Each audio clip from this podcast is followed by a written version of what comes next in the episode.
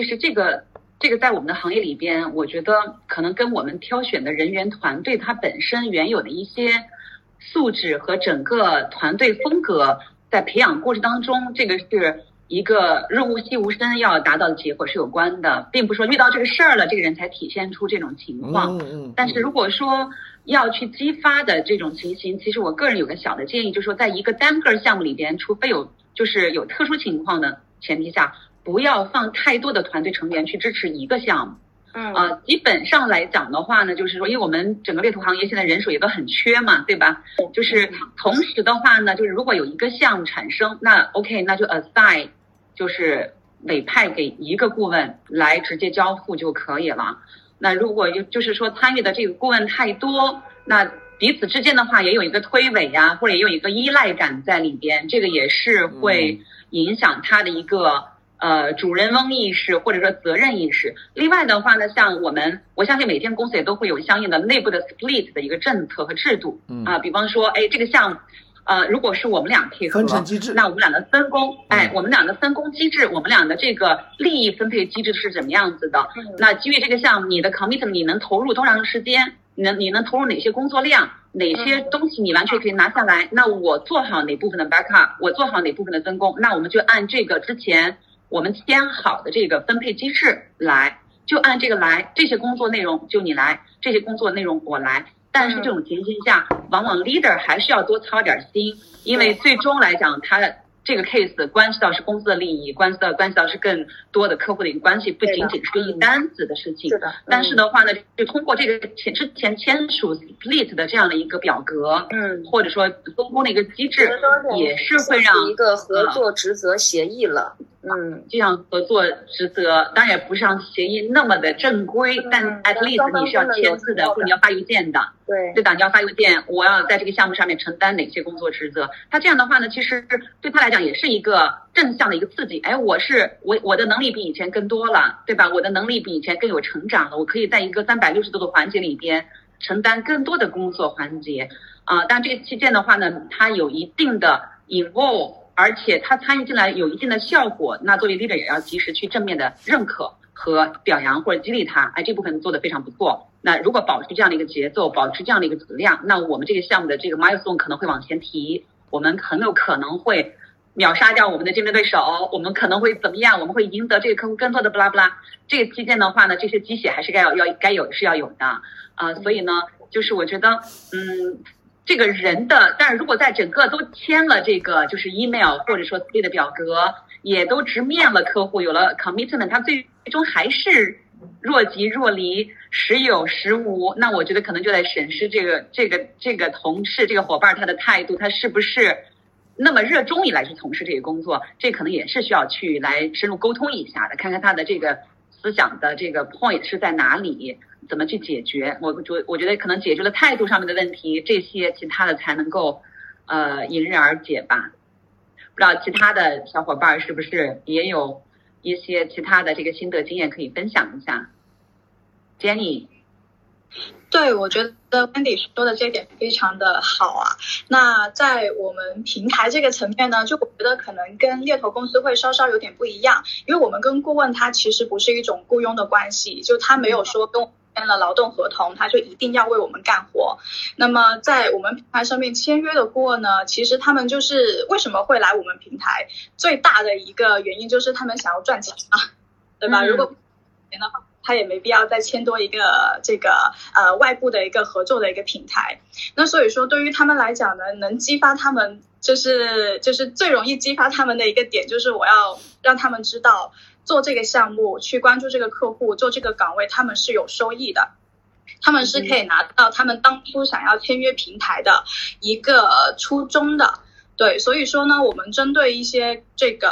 呃，我们特别想要完成的一个一些 case。或者说某一类的一些项目的时候，呃，我们可能会做一些激励的活动，就是比如说针对于某一些呃某一类的岗位，我们可能会做限时的分成的提高，或者会做一些面试的红包等等。对，这个是呃就是最单纯的利益的角度去吸引他们。那另外一个呢，就是说呃，就是因为猎头也不是说纯看钱。的生意，就是我希望说在这边我可以拿到收益的同时。那对于我们合作的很多顾问来讲，他可能是 SOHO 顾问，那呃，我们有超过一半是 SOHO 顾问。那其实他们比较希望的说是可以在这个平台找到一份归属感，就是虽然我是一个人在某一个城市，在我家里办公，但我也希望说可以跟平台、跟联盟的人，他是一个呃同事的关系，我是可以在边找到我自己可能除了赚钱之外，我的职业发展的某个价值的。对，那所以说我们在一些重要的项目。或者说，在一些合作的节点，也像刚刚 Wendy 提到的，我们就会把顾问 involve 进来，让他一起参与客户的沟通啊，或者说一些项目的对焦会。那同时，回到最前面的一个点，就是在于说，呃，我们所接到的每一个项目、每一个客户，对于顾问来讲，他都必须要靠谱的。就我们会前期在接客户的时候做大量的分析，做大量的一个调研，其实就是为了说让这个顾问知道，放在平台上的每个岗位呢，都值得他们去做，他们也不用担心说最后一场空，因为我们在这当中也会做非常的一个把控，还有一个控。对，那这么一套下来的话呢，呃，这个。大概率是可以激发到顾问的，但是真的会有一些客户是或者有些岗位是一直没有人做，然后顾问也总觉得这个岗位有问题什么的，那这个时候我们就会断舍离，就我们也不会死扒着说这个客户我一定要做这个，或者说这个岗位我们一定要搞下来，因为呃有时候我们忙。就是不断的沉浸在某一类这个解决不了的事情上面，有可能是浪费了我们的时间和精力。这这当中可能会产生的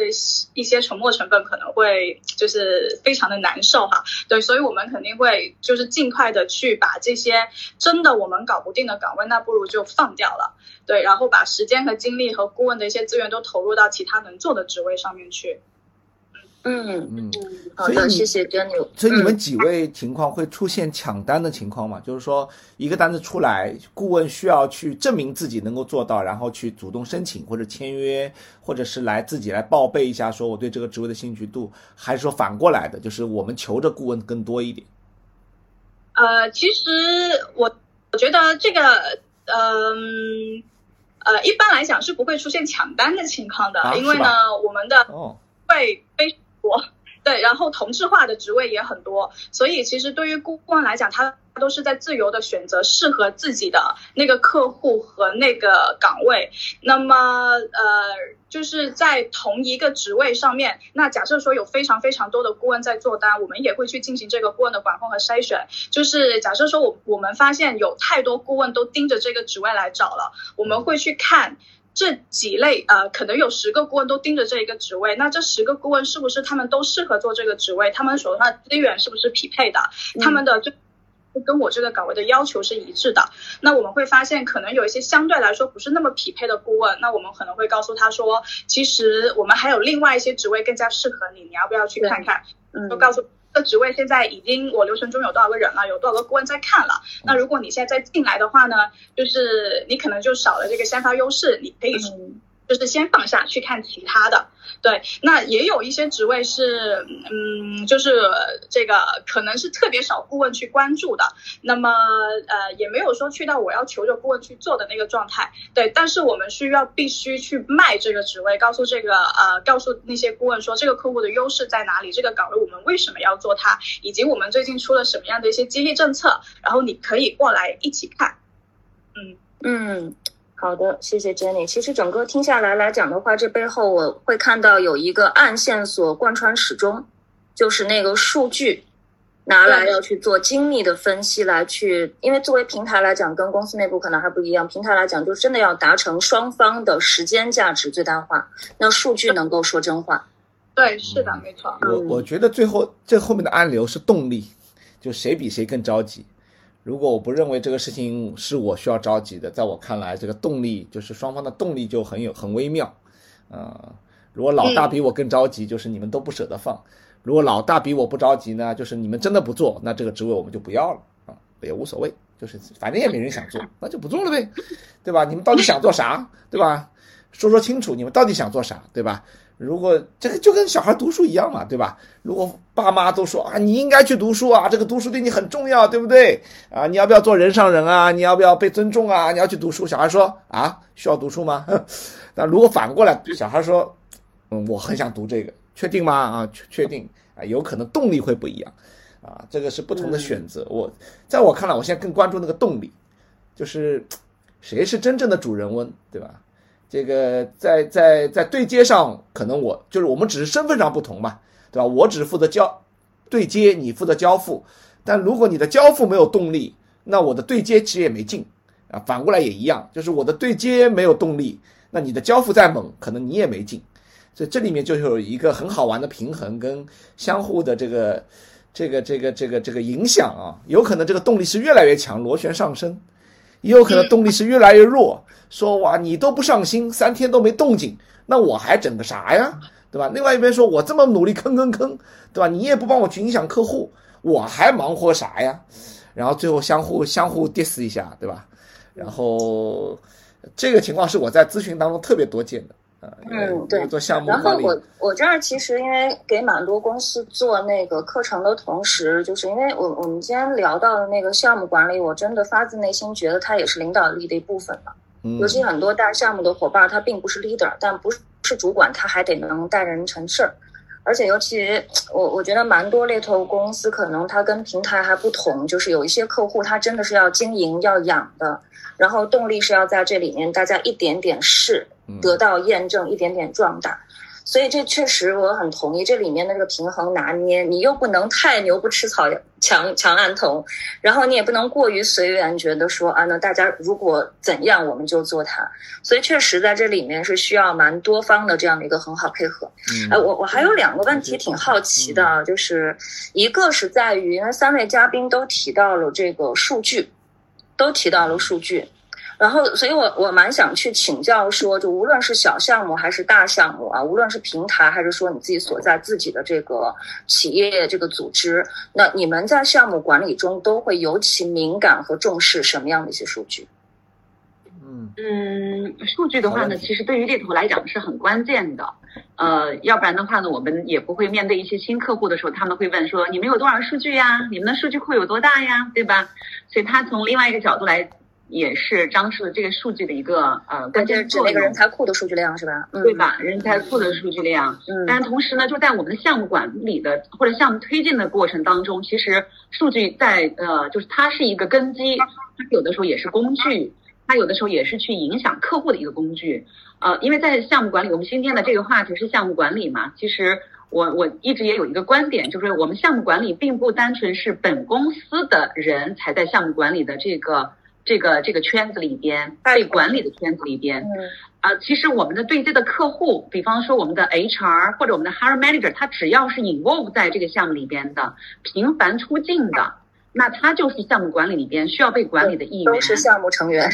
都是项目成员，对吧？不仅仅是说我本人呐，或者我的我的跟顾问呐，或者说我的候选人呐，其实我们的客户也是要去被项目管理的一员。但是在这个项目推进的过程当中呢？项目客户的期望值往往又又不是那么容易去被管控的，但是客户的期望值又影响了我们的项目的周期、我们的项目质量以及我们项目的结果。所以在这个整个的管理当中，对于我们这个项目经理啊，对我们这个这个管理顾问来讲，其实也没没有一个比较大的挑战，就在于我怎么样去在整个的过程当中加大对于这个客户的粘性，加大对这个客户的一些预期。理想化的一部分管理，那在这期间的话呢，数据就会扮演很重要的一个作用。呃，比方我我就拿我们常见的一个利用数据作为工具来做的一个案例来说话。啊，我们之前呢服务了一家这个安徽的民营上市公司，它是在智能制造领域里边的一家企业。那他们要有两个 C level 的岗位要去找，都是非常 high level 的，因为它是一个。民营上市的全球化的公司，相当于它全球的总部是在安徽的。那在这种情境下呢，它现在基于整个集团化的整合，它就产生了两个非常高的 level 的这个岗位。这些人呢，刚开始就要去安徽工作，但是呢，两年之后要去上海 base。所以基于这个情况的话，那我们当然大量的 search 会来自于上海的 talent pool，在在上海来去猎寻人才。那在这个找寻的当中，那客户当然就会比较。一些非常理想化的要求，这些人员需要有跨国的这个背景，他要能达到这种整个集团的高度做战略，做整个集团的业务的管控。然后呢，这些人员他的这种对于民营企业落地的情况也要比较强。除此之外的话呢，他们的预算又控制的很低啊，对，所以就是我们在做这个职位分析的时候，其实也在做这个客户的一些呃 influence 或者 educate，但是呢，他们刚开始的这个执念还是蛮深的，就是这些想法没有问题，我就要这样来去寻找。所以我们在 kick off 这个推动这个项目之后的话呢，我们当然。按照惯例，会对这个整个项目的数据做非常完整的一个管理，因为在数据库里边，我们都有独立的项目。那每个人我们面试完之后备注完，都要去做详细的一些备注。那等到这个项目的中期，我们推荐了人，客户开始面试反馈。那第二批人面试反馈，那最终的话呢，客户是挑选出来了一个人，挑选出来一个人之后呢，客户就会有一个很很很常见的，我们很常见的一个想法。再推一个人，我们再比比吧，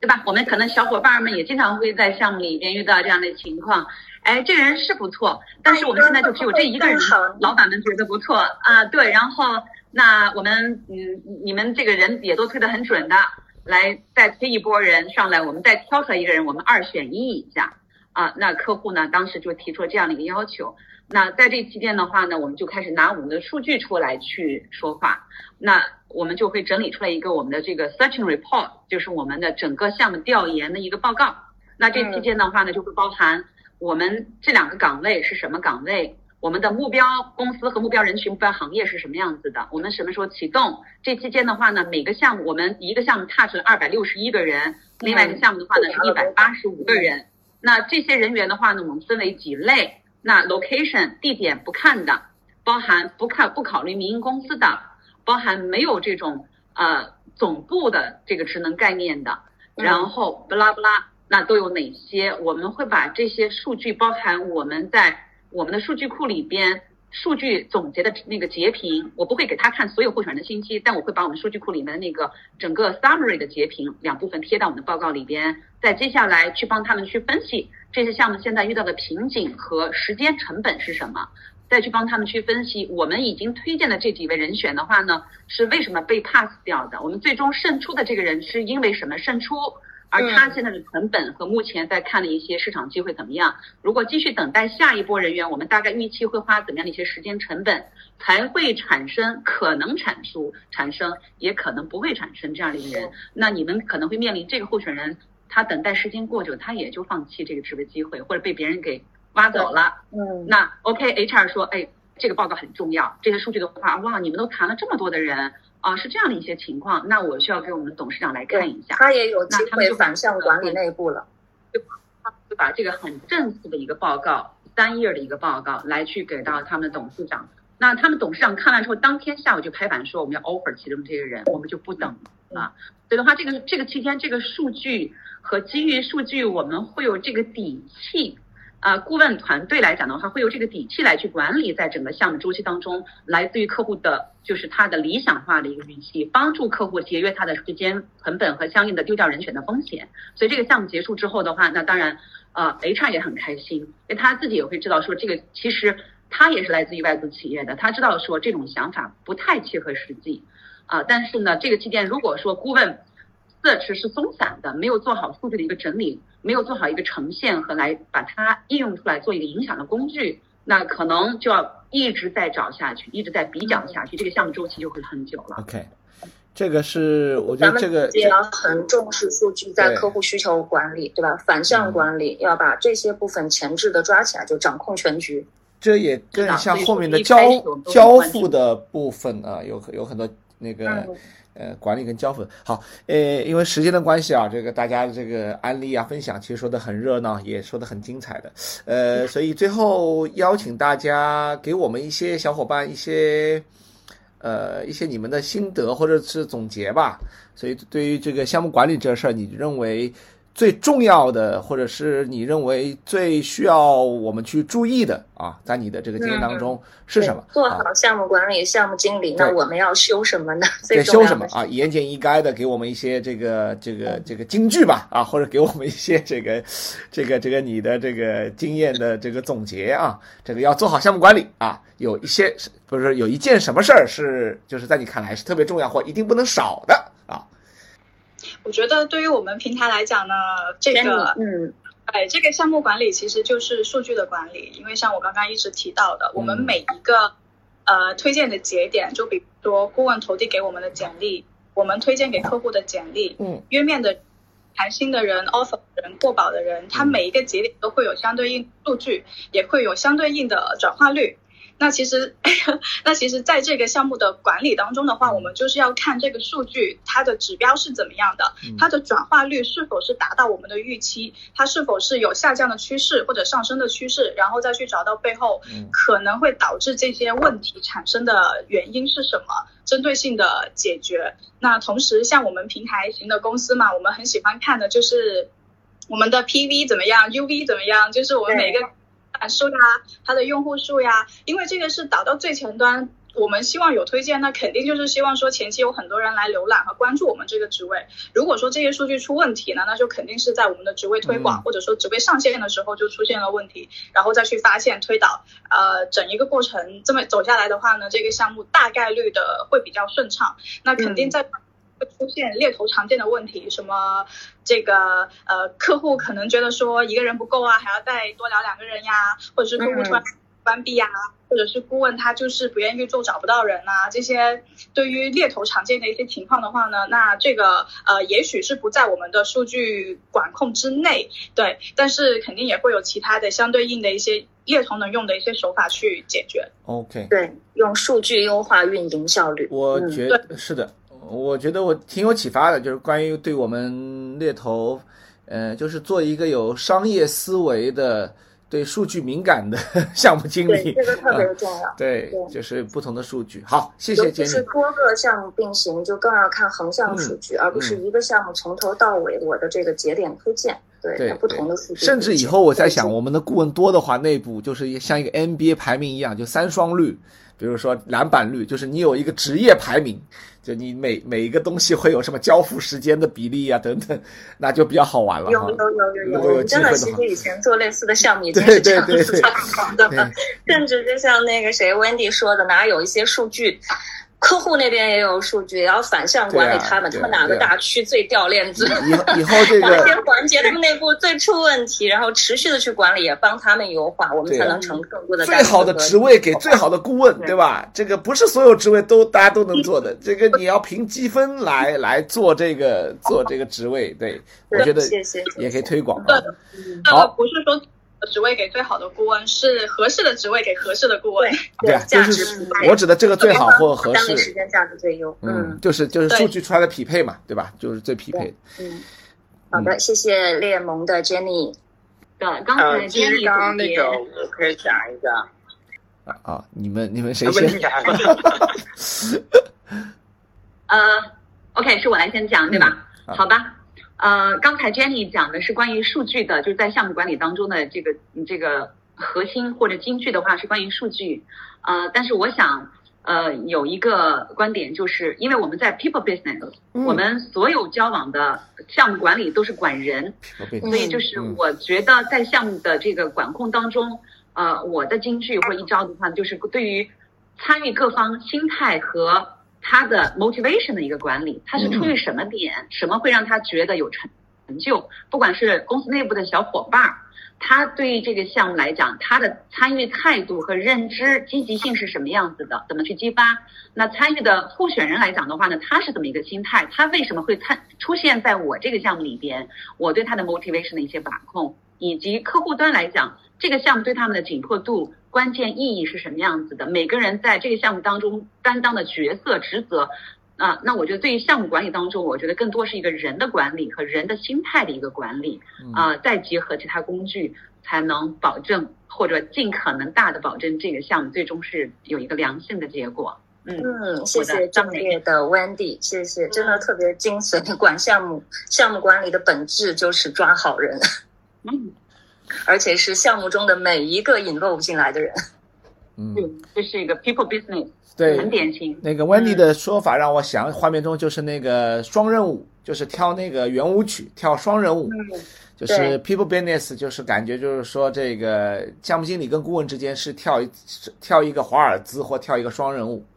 就是怎么样激发，或者是培养，或者是鼓励啊，他们的这个情况，让大家的步伐更加的这个柔和啊，最后跳出一支很漂亮的双人舞或多人舞，啊，我的画面是这个，嗯，画面感很美，嗯，谢谢陈果老师，谢谢文迪的分享，让我激发了这个有这样的一个画面，嗯。嗯，我跟温迪的点是很有共鸣的，本来刚刚也想讲这个的，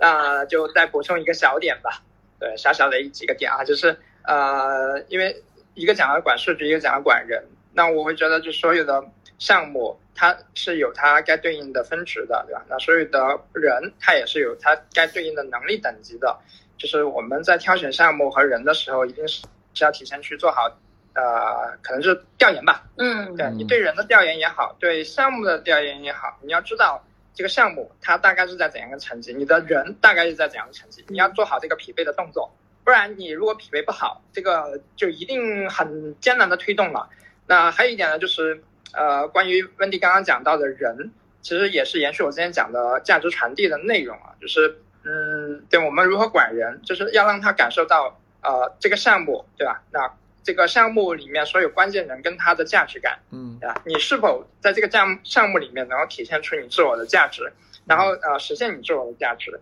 这个价值对你来说是不是有有意义的？对，有价值意义的，这个是很重要的，一定要让他感受到这其中的价值感。当他有这个价值感存在之后，然后他会更主动的、更直发的去做这个事情。嗯，